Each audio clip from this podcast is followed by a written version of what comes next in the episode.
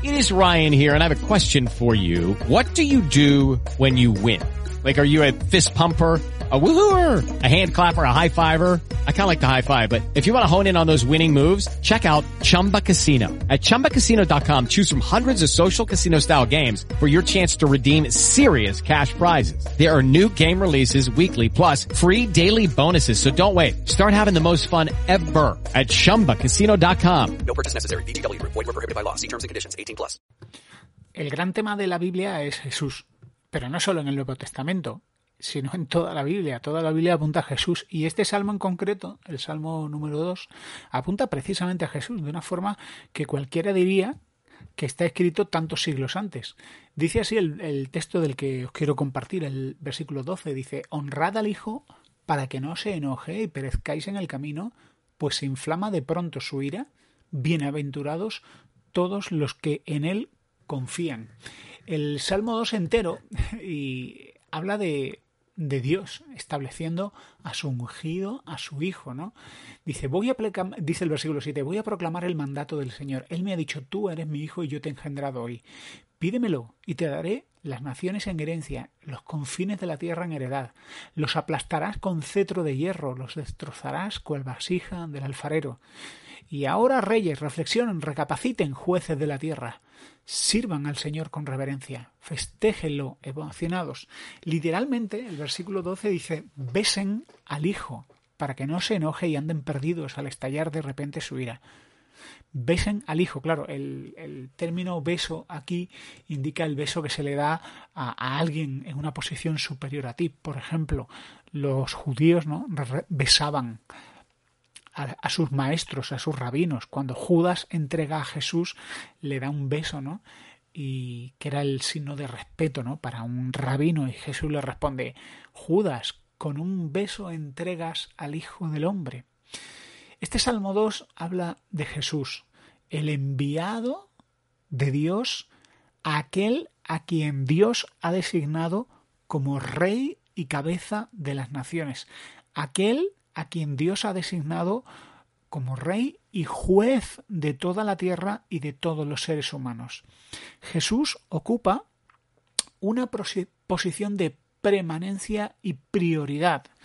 Aquellas personas que dicen, bueno, yo soy más del Dios del Nuevo Testamento que del Dios del Antiguo Testamento. Claro, eh, obviamente, si tomas algunas partes del Nuevo Testamento o de los Evangelios, te dará la impresión de que Jesús es una especie de eh, osito de peluche inofensivo, pero si llegas a Génesis o lees otras partes de la biografía de Jesús, te darás cuenta de la autoridad, del dominio, de las prerrogativas que Jesús se merece como Hijo de Dios, Hijo del hombre y cabeza de las naciones. El ser humano cree que disfruta de una ventajosa posición de neutralidad, ¿no? creen que nosotros, los seres humanos, somos los que ponemos las reglas y los que decidimos que está bien y que no. Y en base a eso decidimos creer o decidimos no creer. Los seres humanos pensamos que Dios es una opción más, una opción más, pero que no es esencial. Dios es algo conveniente, como comerse las verduras, como hacer ejercicio o dejar de fumar. Pero lo que nos ha sido, ha sido revelado en la Biblia es que Dios es esencial. Ese pensamiento antropocéntrico, es decir, que el ser humano está en el centro de todas las cosas, que el ser humano es la medida de todas las cosas y que todo lo tenemos que comparar con el ser humano. Si a nosotros nos parece bien, eso es verdadero y justo. Si a nosotros nos parece mal, eso no es cierto. ¿Y qué ocurre? Que cuando vamos a la Biblia, pues la Biblia choca de lleno con nuestros valores como seres humanos. Pensar de esa manera, pensar de la manera en la que nosotros somos los reyes de todo y los jueces de todo, es volver a los viejos errores de los primeros capítulos del Génesis.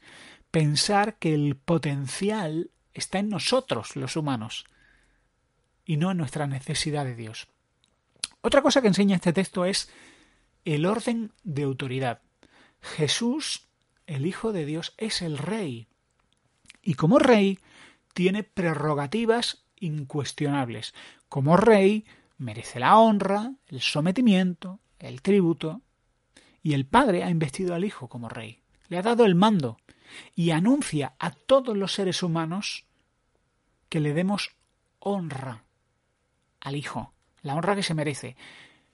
No es una invitación, no es una posibilidad, es una orden, es una orden. Que es conveniente, que es positivo, que es necesario, sí, pero hemos perdido en nuestros diccionarios el significado de la palabra Dios. Si Dios es Dios, si la palabra Dios significa lo que significa, Dios no está en términos de igualdad con nosotros. Está muy por encima de nosotros. Si Dios es Dios y significa la palabra Dios lo que significa, Dios tiene derechos muy por encima de nuestros derechos. Es más, Dios tiene el derecho de gobernar nuestra vida y de establecer lo que está bien y lo que está mal.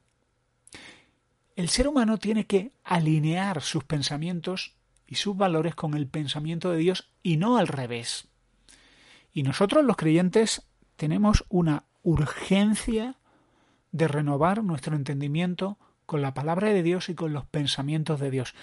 Por desgracia veo a muchos predicadores que han seguido una senda motivacional utilizando aforismos que suenan bien y que pueden ser interesantes como ideas, pero no son la palabra de Dios.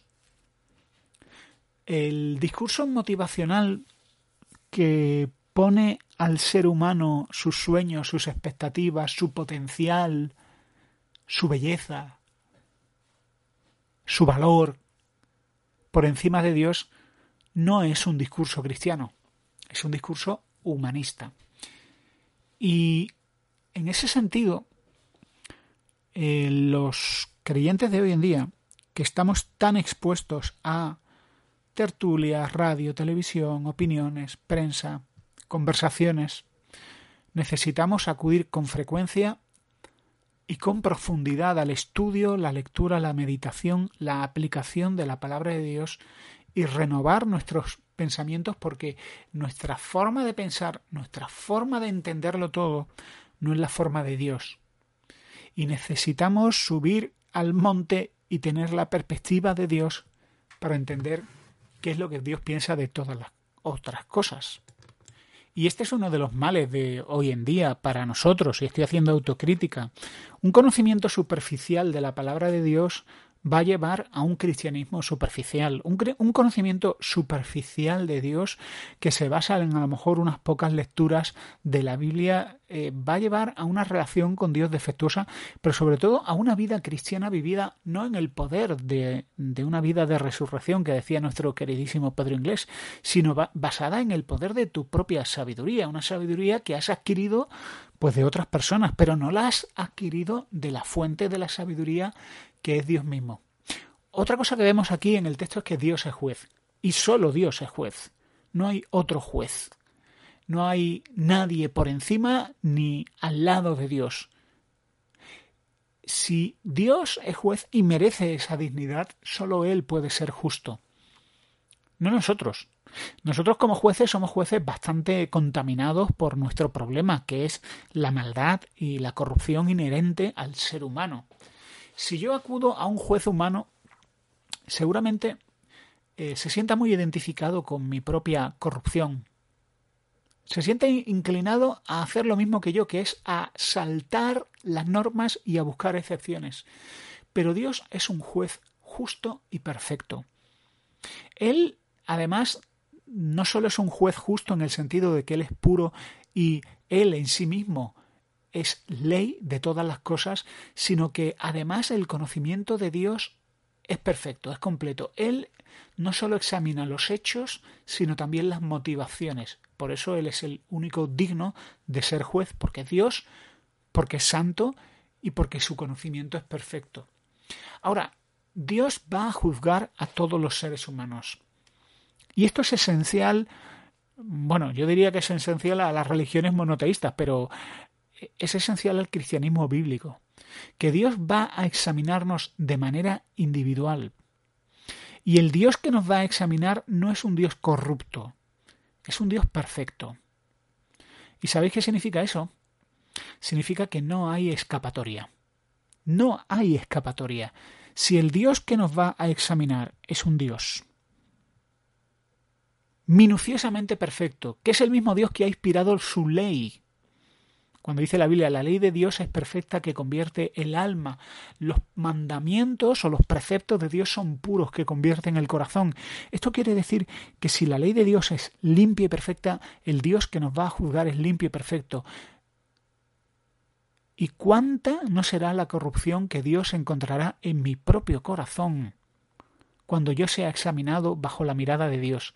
Cosas que incluso a mí me parecen normales, a Dios le parecen abominables. Sabiendo esto, ¿cómo escaparemos del juicio de Dios? Solo hay una forma de salvarnos de ese juez justo, y es a través del mismo Hijo del que habla el Salmo 2. ¿Cómo podemos prepararnos para el juicio de Dios? Solo hay una forma de escapar del juicio de Dios. Aquel a quien Dios nos ha dado como Rey también nos lo ha dado como Salvador. Así que honrad al Hijo, dobla tus rodillas y que Él señoree tu vida. La única forma de escapar del juicio de Dios y de alcanzar la justicia a los ojos de Dios es en relación al Hijo de Dios.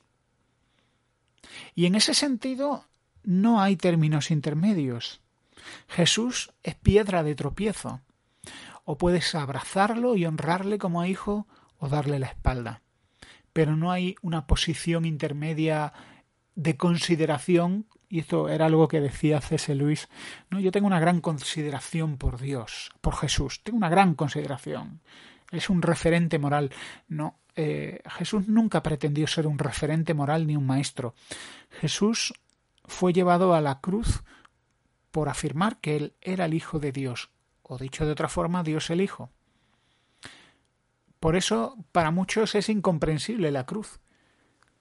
Si se mira al otro lado, si se ignora que Jesús no sólo afirmó ser el yo soy y ser antes que Abraham, sino recibir la adoración de otros.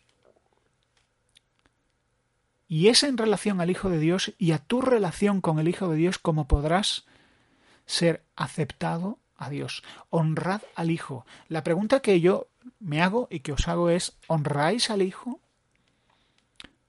¿Honráis al Hijo como quien es Él? ¿El Rey, el Señor, el Salvador? ¿O le has dado la espalda? No podemos reducir el señorío de Cristo a una especie de profesión pasada de fe, a una especie de oración mágica que dijimos en el pasado.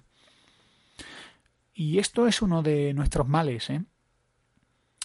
Decir que tu cristianismo se sustenta en un acto de fe pasado, pero que no se evidencia en tu fe actual.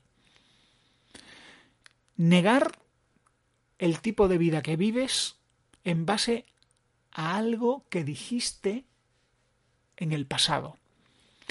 La salvación no viene por un acto de fe pasada, sino por una, por, por una fe real y una fe diaria. No nos vamos a librar de la ira de Dios en base a lo que creímos cuando éramos niños, jóvenes o hace 10, 15 años, 5 años o incluso ayer. Solo podremos librarnos de la ira de Dios en el, eh, en el momento en el que hemos puesto nuestra confianza, nuestra fe y nuestra seguridad en aquel que es justo, el único que es justo y que nos fue dado como Salvador. Y esto nos da seguridad, pero también nos trae una medida saludable de temor. El temor de desligarnos del Hijo de Dios. Lo dije el otro día, la perseverancia es la marca de Dios en el creyente. Y podemos tener momentos mejores o peores. Pero cada día tenemos que mirar al Hijo de Dios, cada día tenemos que decidir confiar en Dios y en su Hijo y sostenernos y aferrarnos a Él para volver a experimentar la seguridad que hay en Él y en nadie más. Dichosos todos los que en Él confían. Porque solo en Él y no en nosotros mismos hay seguridad.